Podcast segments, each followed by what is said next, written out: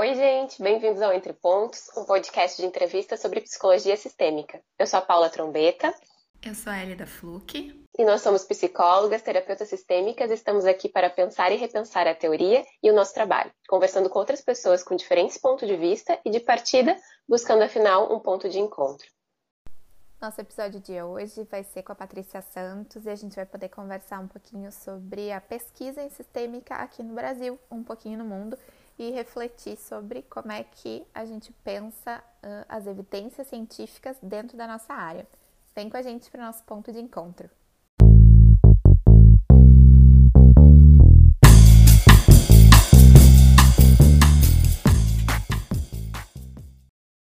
Então, gente, a gente está no nosso terceiro episódio. Vai falar um pouquinho sobre a pesquisa científica na área da sistêmica.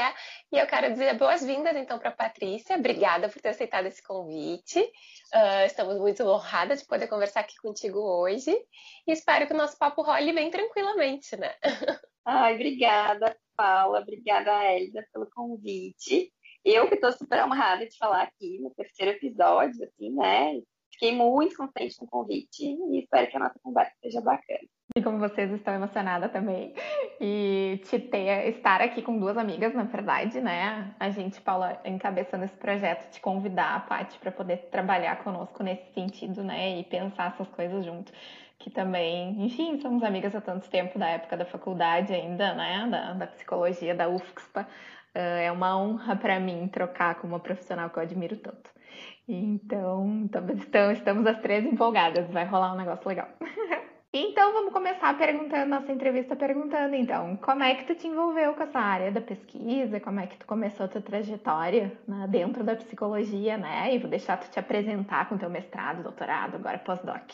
Ah, obrigada, Elida, né? E espero mesmo poder contribuir. Então, vamos pensar um pouquinho. Vou começar me apresentando, né? Como a Elida disse, né? A gente conheceu lá na fundação, né? Na UFSPA. A gente foi da primeira turma de psicologia lá. E foi um desafio bem grande, né? Ter começado a psicologia numa universidade uh, em que esse curso não existia, uma universidade com uma tradição médica, assim.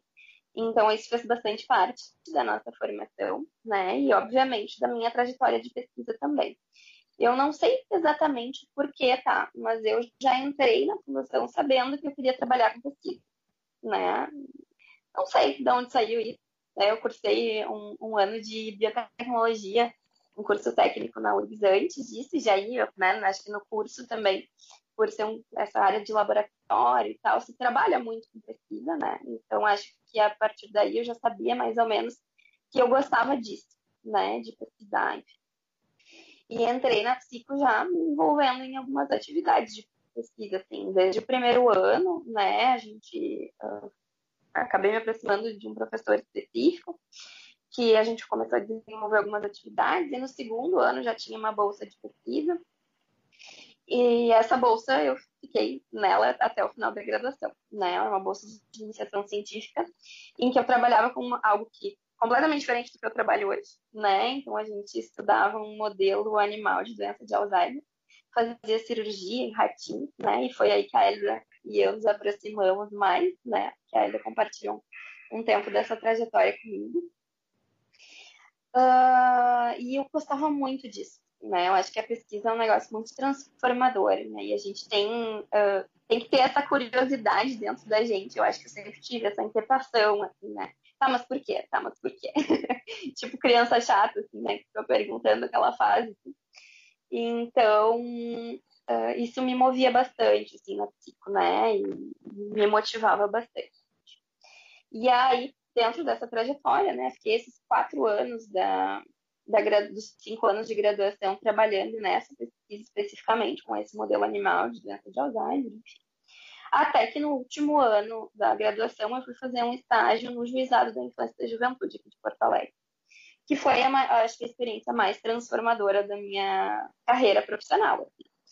Porque eu resolvi fazer esse estágio pensando que eu deveria, de alguma forma, me aproximar de, de temáticas relacionadas à infância durante a graduação, porque eu morria de medo das crianças durante a minha vida inteira, eu sempre tive medo de criança. E aí, na graduação, eu pensei, né, bom, em algum momento eu tenho que ter essa experiência. E deixei tudo isso para o último ano de estágio.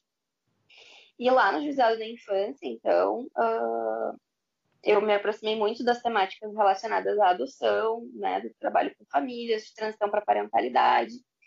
E aí eu decidi que eu ia fazer mestrado nessa área, né, e como mudei completamente meu foco de pesquisa. Então, terminando a graduação na fundação, no finalzinho do ano ali, na semana que a gente ia se formar, eu fiz a seleção na URGS e passei, né, para fazer mestrado. Então, no PPG Psicologia, que é onde eu continuo trabalhando até hoje, né? Então, em 2013, iniciei meu mestrado com a professora Giana Friso, que é uma professora que tem formação em terapia sistêmica, né? Algo que me aproximou bastante dessa área. Eu já sabia, não sei também exatamente por quê, porque a nossa formação na fundação tinha muito pouco de sistêmica. Realmente por ser uma turma nova, a gente tinha aula com quem tinha disponível para dar aula. Então, a gente não tinha nenhum professor especialista nisso. Uh, então, né, no mestrado, eu acabei me aproximando bastante da teoria sistêmica em função né, desse trabalho com a professora Giana Friso. E eu pensei que, poxa, é a teoria que vai explicar o que eu quero estudar, né? No mestrado eu fui para trabalhar com o tema dos processos de habilitação para adoção, né? Eu queria entender um pouquinho o que que tornava assim alguém apto ou não a ser pai ou mãe por adoção, né? Porque a gente não tem muito critério, não tinha muitos critérios para isso, assim, e era um trabalho muito pautado nos valores pessoais assim, dos profissionais, né? E isso me incomodava muito. E aí fui para o mestrado para investigar isso e eu pensei, bah, a sistêmica é a teoria que vai me ajudar a explicar isso, né?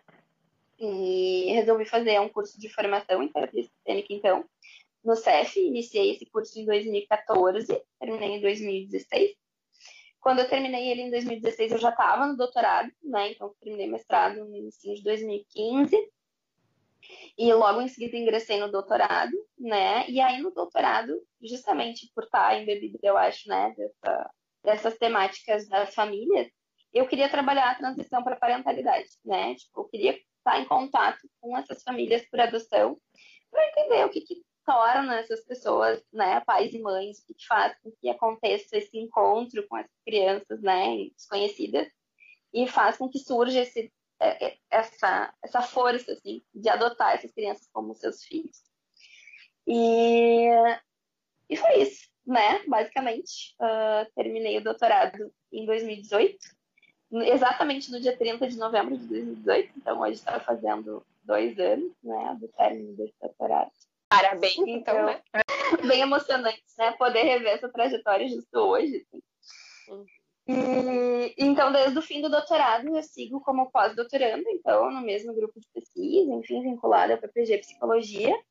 E agora, com um novo projeto muito mais empolgante, assim, que é para trabalhar com uma intervenção para famílias por adoção, né? Uma intervenção com a ênfase, assim, com foco na formação dos vínculos entre pais e filhos. Pais, mães e filhos, né? Então, acho que, por mais que eu não diga que eu seja uma pesquisadora sistêmica, né? Porque eu acho que eu sou uma pesquisadora de psicologia do desenvolvimento, né? Eu acho que a sistêmica faz parte da minha formação, assim, de toda a pesquisa que a gente desenvolve, né? Porque a gente trabalha com vínculo, trabalha com relação, e, e esse olhar sistêmico me ajuda a compreender tudo isso como é parecida a história de quem entra na sistêmica, né? Acho que começa com esse olhar com a criança, daí tu vê a criança e tu vê que tem um contexto por detrás dessa criança, que é a família, a escola e muitos outros, né? E aí a gente começa a aprofundar nosso olhar mais sistêmico nesse sentido.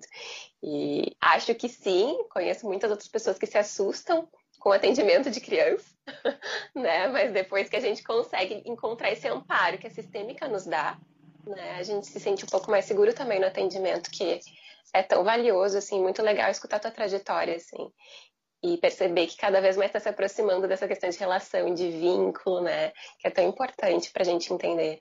Bem empolgantes uh, ver essa tua trajetória de novo, assim, fiquei lembrando todos os momentos em que nós estivemos juntas, lembro da tua, da tua defesa, né, do mestrado, uh, que era um dia que eu, eu lembro que eu tinha algum compromisso, tive que sair correndo, mas Lembro da comemoração depois do teu doutorado, quando a gente comemorou também.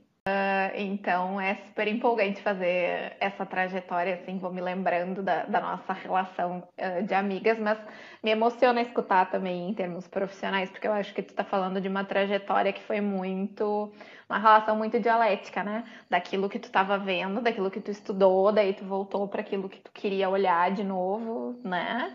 E, enfim, né, fazendo esse movimento de ir e vir, assim, entre, a, entre aquilo que tu enxergava, que era o objeto que tu estava ali para estudar e tal, e a teoria que tu estava te propondo a pensar, né, naquele momento, assim. E, enfim, super legal te escutar, e daí fiquei pensando, então, né, diante dessa trajetória toda, o que que tu tem para dizer da pesquisa aqui no Brasil? O que que tu acha da pesquisa em sistêmica aqui? Tu falou que não é uma pesquisadora sistêmica, mas, enfim, tô te desafiando com a pergunta. Uh, aí é um desafio essa pergunta mesmo. Eu fui estudar, né, antes da gente conversar, assim, hoje todos os intervalinhos que eu tinha entre os atendimentos, assim, e, e as atividades, eu ah, tinha que dar uma lida, assim, que eu vou falar para as gurias sobre pesquisa em sistêmica, né. E o que eu tenho para dizer para vocês é que, assim, clínicos não pesquisam, sabe? Uhum. Primeiro ponto. E eu acho que isso em diferentes teorias, né? Talvez em algumas se tenha um pouco mais de pesquisa por investir né, em intervenções mais protocolizadas, enfim. Mas a gente tem muito pouca pesquisa sistematizada em sistêmica, sabe? Porque as pessoas querem trabalhar com a clínica, né? Quem está lá na prática se envolve demais com a prática e não tem tempo, não tem interesse de relatar isso, né? De divulgar isso cientificamente. O que eu acho que é uma pena muito grande, uma perda muito grande na nossa teoria, sabe? Porque a gente tem muita possibilidade de uh, registrar as intervenções, né, de ter atendimentos assim que seguem um roteiro, sim, né, obviamente com flexibilidade e tal, mas a gente teria a possibilidade de comprovar mais que a nossa teoria dá certo. E, e porque a gente tem muita potência, né, em atender uma família inteira, um sistema todo ali na nossa frente.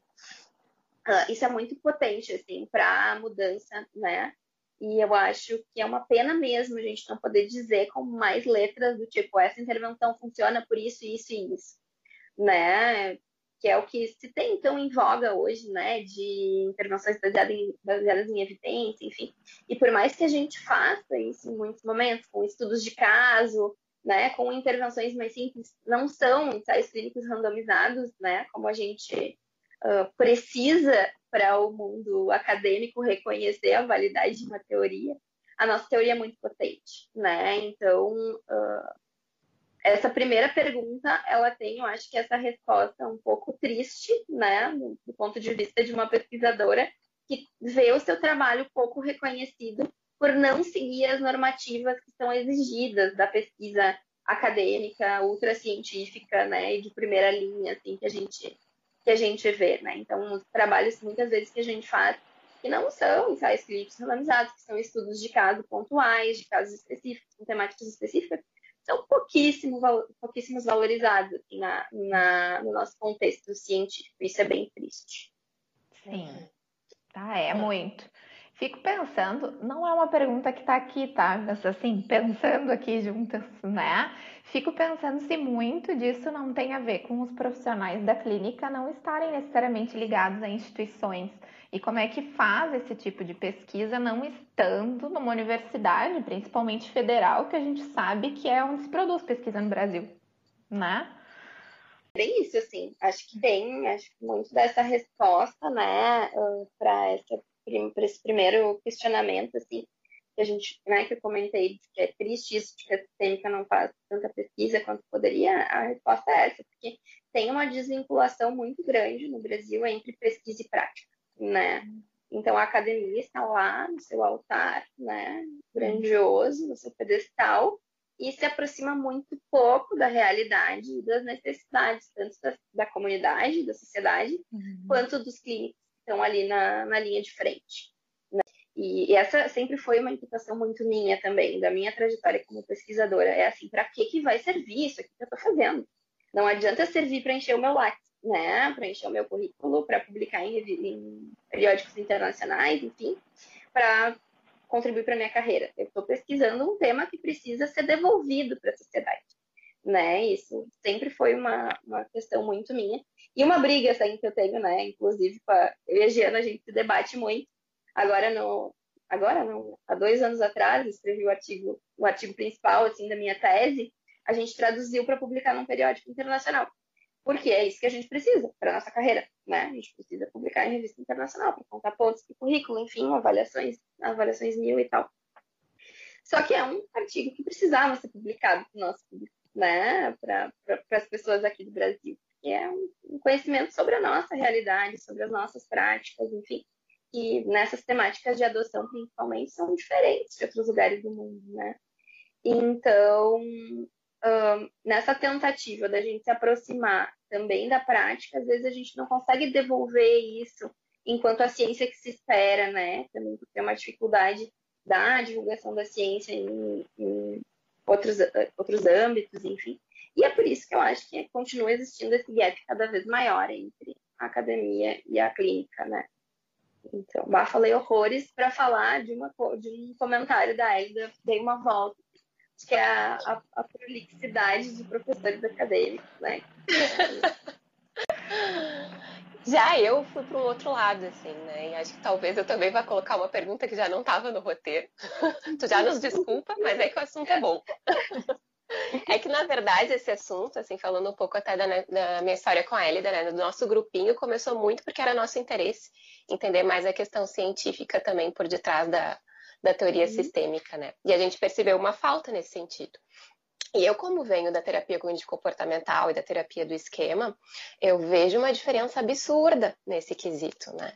E aí eu fico questionando também se não tem muito do uh, do próprio terapeuta sistêmico de visualizar isso, que eu vi que tu falou da questão mais de protocolos, né? Então a gente sabe que a terapia comportamental tem muito mais protocolos, né?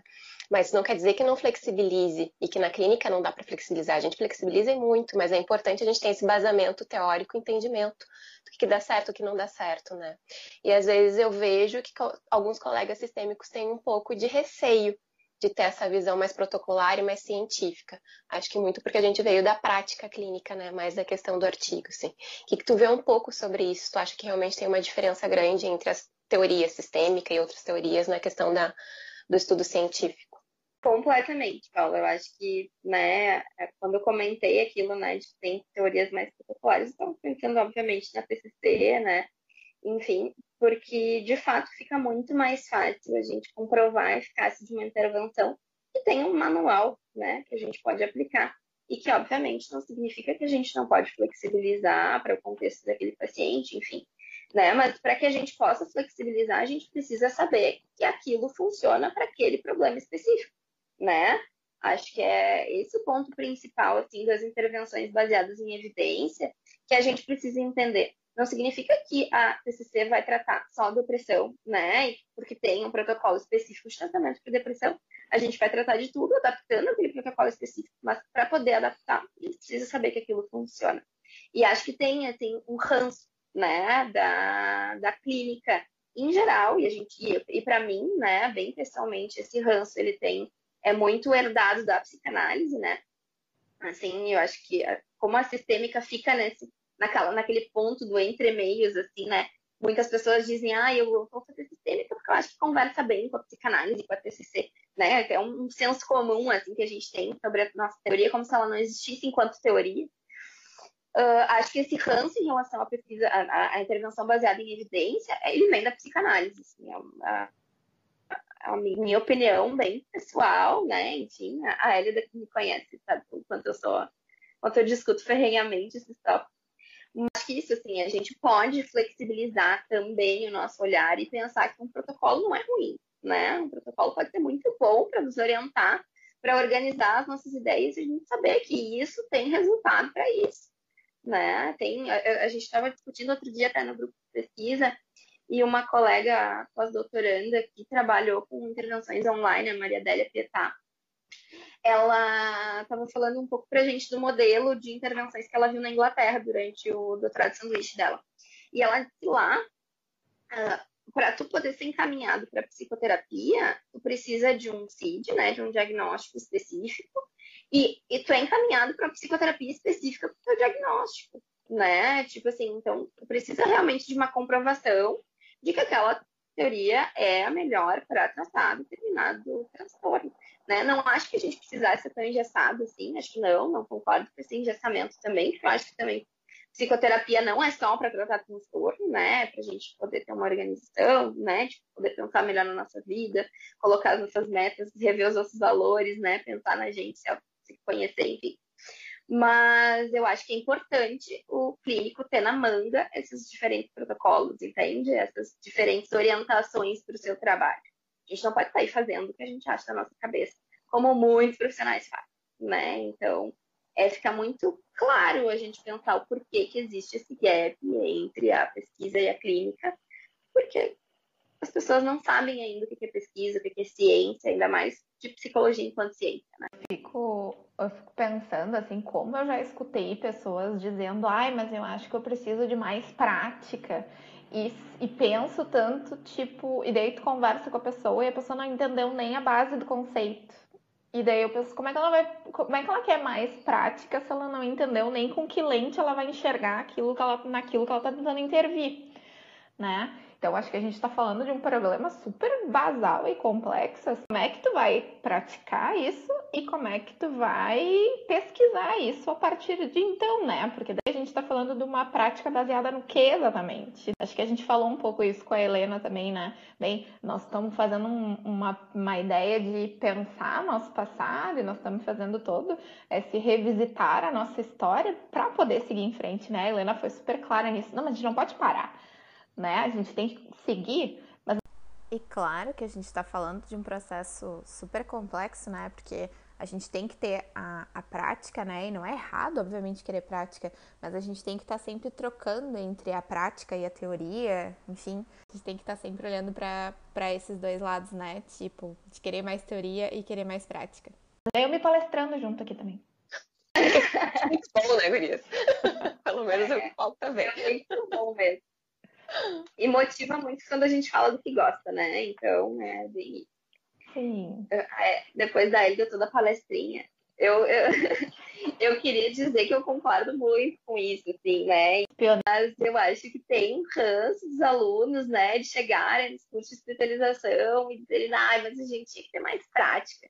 Eu, tu não vai aprender só observando alguém atendendo, entende? Tu precisa estudar, precisa ler, tu vai fazer a tua prática como, né, velho? O tá fazendo não é achismo, a gente tá fazendo é ciência, é, é, é uma intervenção que precisou ser muito estudada para que ela chegasse onde chegou, né? Enfim, mesmo que fosse, sei lá, a partir dos nossos autores clássicos que aprenderam de fato com a prática, eles foram pessoas que estudaram muito outras coisas antes de chegarem nessa prática, entende?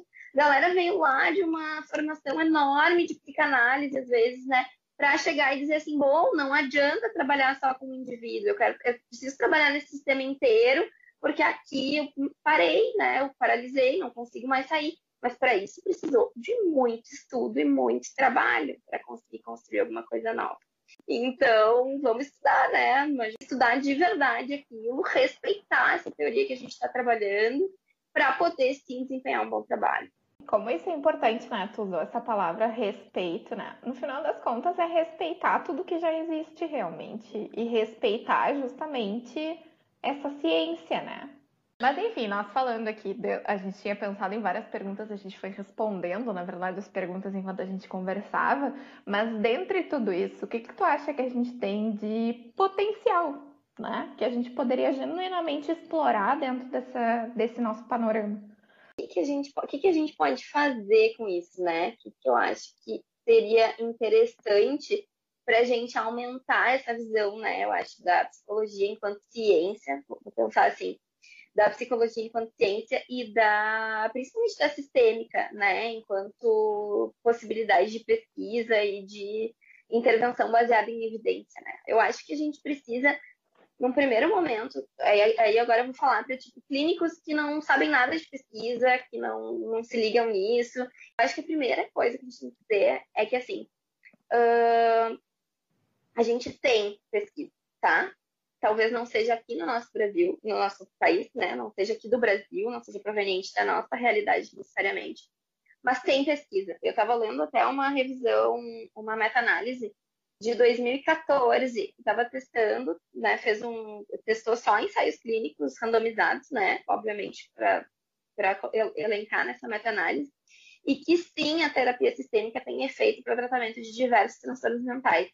Eles investigaram 10 transtornos mentais e encontraram resultado em 5 ou 6, né, então, poxa, é um dado super interessante de uma meta-análise que reúne, né, resultados de vários estudos, enfim. Então, assim, tem pesquisa sobre sistêmica, né? Não é tanto quanto a gente gostaria. A gente também não é tão bem recebido em termos de pesquisas que não têm aquele rigor metodológico de ensaios clínicos randomizados. Mas o que eu diria para esses clínicos, né, que querem se aproximar e que querem entender a sistêmica como ciência, é leiam, né? E aí, assim, extrapolem as leituras. Coloca lá no Google acadêmico, né, Systemic Therapy, e aí vê o que aparece e lê sobre isso, né? E se intera do que está acontecendo no mundo científico, sabe? Né? Então eu diria isso, assim, de que a gente precisa se aproximar do contexto acadêmico, enquanto clínico a gente tem que acreditar que a academia produz conhecimento para a gente poder aplicar para gente. Então uh, é isso, assim, né? A gente precisa se aproximar da academia e ver isso como potencial, né? Como potencial aprendizado. Porque se a gente se aproxima de uma maneira positiva e daqui a pouco se interessa por fazer um vínculo com a universidade, ah, quero estudar os meus casos do consultório, né? Tipo, tem tantos casos legais que falam sobre esse tema aqui, né? Atendo tantas famílias com crianças pequenas, atendo tantas famílias homoparentais, né? Poderia contribuir muito para a ciência. A gente pode algum dia relatar isso e a gente construir conhecimento para outras pessoas, né? Então, uh, diria isso, assim, que a gente precisa, para diminuir essa ponte que existe entre academia e a prática, a gente precisa se aproximar, né? Seja eu estando na academia, eu preciso me aproximar da clínica, quanto estando na clínica, eu preciso me aproximar da ciência, né? De enxergar a psicologia e a terapia sistêmica enquanto ciência. Bom, né? Acho que estamos no caminho certo, então, porque foi o que a gente fez no grupinho de estudos, né? No sim. Filipinho, foi olhar para os artigos existentes, assim, dentro da sistêmica e, e, dar uma lida, né? Porque eu acho que, que sim, acho que é bem isso que tu colocou, concordo contigo. Uh, mas também percebo, talvez, um, um, pouco de uma falha, assim, no, nos cursos de especialização em sistêmica, de também não, não explorarem um pouco mais dessa, desse viés do artigo científico, né? Claro, a gente estuda muito, muitos autores antigos e os pioneiros, que acho que é mega importante, obviamente, mas eu senti pelo menos uma falta, assim, no, nessa questão dos estudos científicos atuais, né? Como é que está isso hoje, desses estudos, desses pioneiros, como é que está isso hoje na prática clínica, assim, né? Então, acho que, que, realmente é uma boa a gente explorar isso e a gente estudar, é a ferramenta que a gente tem. E hoje a gente tem a internet para isso, né? Uh, eu acho isso, assim, é, é, que, na verdade, a gente está por dentro está acontecendo na pesquisa, dá muito trabalho, né? Não, não são todos os professores que têm uh, disponibilidade para abrir esse espaço, né? E a gente sabe que os professores que estão lá nos cursos de formação, às vezes, né, não são professores com uma formação acadêmica, com uma grande titulação, não tem essa realidade de da pesquisa tão forte, porque isso, infelizmente, ainda está muito ligado né, aos cursos de mestrado e doutorado das universidades federais, né? Porque às vezes nenhum mestrado na particular te ensina isso, assim, né? Dependendo da universidade, um mestrado um pouco menor. E aí na Universidade Federal, que é onde acontece a ciência no nosso país, né? É que a gente entra mais em contato com isso. Então, acho que é essa falha de formação global, assim, né, Paula? Tipo, tanto na graduação, aí obviamente reflete lá na especialização depois. É uma falha de ver que a ciência, ah, ela só, ela, é, ela, é a ciência que faz com que essa área consiga continuar se mantendo enquanto uma área de atuação, sabe? Porque a gente está construindo coisas novas, né? Em cima disso, assim, não é uma área que vai entrar, vai morrer, porque se a gente não pesquisa sobre, se a gente não constrói o que está acontecendo, está fadado à morte, assim, né? E ao esquecimento. Então, eu acho que é uma falha global, assim, né, da, da educação como um todo. E aí, para os cursos de especialização, né, é claro que acho super bacana, assim, quando tem a iniciativa, eu já acho legal isso, né, de que o MEC uh, determina que para ter uma certificação, né, uma, uma certific um certificado como de fato especialista, precisa fazer um trabalho de conclusão, por pior que seja exigência, por menor que seja exigência, já faz com que as pessoas precisem ler, né? Demanda que os cursos deem aula de metodologia científica, né? E que se aproxime de alguma forma, assim, né? Essa visão da psicologia inconsciente. Acho que isso é importante, assim, para a gente conseguir uh, também diminuir essa ponte. Acho que tem um trabalho, obviamente, que é individual também, né, de cada um, assim, quando tu começou falando, né, ah, dos psicólogos clínicos, né, porque o que, que eu posso dizer para os psicólogos clínicos se aproximarem disso, na verdade, né, leiam. Acho que tem essas questões institucionais que vocês estão falando de um sistema mais amplo de educação que não estimula, na verdade, a curiosidade. Tu falou lá no começo, né, Paty, ah, eu sempre fui curiosa, porque tem que ter essa coisa de criança e tal a gente não vê isso nem na educação básica, muitas vezes, né? Com escolas, às vezes, com um currículo tão tradicional. Na educação básica, a gente não tem, que, porque a gente basicamente estuda aquelas coisas que a gente não sabe para que serve na vida. E aí, depois a gente chega na faculdade para ter aula com, com coisas que isso aqui eu gosto mais ou menos, isso aqui não, mas é isso aqui, era isso, né? Então, que nem tu falou, acho que então a gente está falando de, de muitos níveis sistêmicos diferentes, assim, né? A gente está falando de um, de um problema que é Uh, acho que muito uh, aqui Brasil, né? No mundo, no resto do mundo, acho que talvez tenham, uh, enfim, outros outros dispositivos talvez que nos ajudem um pouco mais a, a, enfrentar esses desafios. Mas certamente aqui no Brasil a gente a gente tem essa questão, né? E tem os aspectos que são individuais, né? Que também não são desligados desse sistema, dado que os indivíduos saíram desse sistema que não ensina a pensar, né? Mas a ideia é que em algum momento a gente deveria desenvolver essa trajetória individual também, né? Então, se eu sinto que o meu curso de especialização não dá tanto, talvez que movimento que eu tenho que fazer nessa direção, né? Claro que a gente está falando de uma via de mão dupla também, né?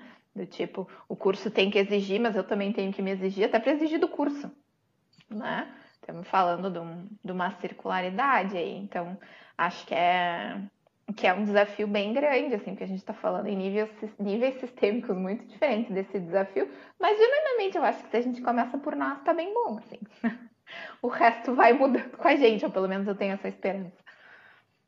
E muito obrigada, Paty, pela conversa. A gente está pensando aqui do quanto essas coisas geram frutos, né? Do quanto a gente podia seguir vários caminhos aqui uh, de, de outras perguntas, de outras reflexões. Podemos pensar nessa outra tendência de pesquisa que a gente tem hoje, de articular também essas coisas da genética e da neurobiologia com as pesquisas sistêmicas. A gente poderia pensar como é que funciona em outros países, né? como é que outros modelos em outros países fazem essa questão da pesquisa funcionar melhor em termos de país. Enfim, temos muitas possibilidades aí, mas queria te agradecer por colocar essas sementinhas, né, e pensar junto conosco e fazer essas coisas uh, se desenvolverem, crescerem e esperamos crescerem num bom sentido, né? Também queria agradecer, Paty, foi muito bacana a conversa contigo, me empolgou muito, porque é um assunto que realmente eu gosto de falar e vendo a tua motivação, a tua paixão pela área, então deu mais curiosidade, assim, para até, de repente, no segundo momento a gente explorar, como a Elida falou, assim, né? Então, obrigada pela tua participação, foi muito bacana. Eu que agradeço, Gurias, pelo convite. E, né, eu sei que eu falo horrores, assim, desse jeito, né? Às vezes um, um tantinho acalorado sobre as coisas. Mas é que é justamente isso. Estou muito apaixonada, eu acho, pela pesquisa e defendo muito essa bandeira da psicologia enquanto ciência e das intervenções baseadas em evidência e eu fico muito contente, né, de poder disseminar essa ideia, de compartilhar isso aqui com vocês, da gente discutir isso. E, espero que esse áudio seja ouvido por muita gente. Então, gente, esse foi o nosso episódio de hoje. Obrigada por terem escutado até aqui. Pensamos muitas coisas, nos revoltamos, nos acalmamos. Enfim, foi cheio de aventuras. Uh, espero ver vocês no nosso próximo, que vai ser lançado um pouquinho antes, em função das festas de final de ano. Então, semana que vem ele já vai estar no ar. Uh, eu espero que vocês continuem então pensando com a gente, com a Mariana Beckel, a nossa entrevistada do quarto episódio, para a gente discutir sobre teoria e prática, justamente uh, nesse contexto aí que a gente conversou também com a Patrícia. Esperamos vocês então no nosso próximo episódio. Até lá!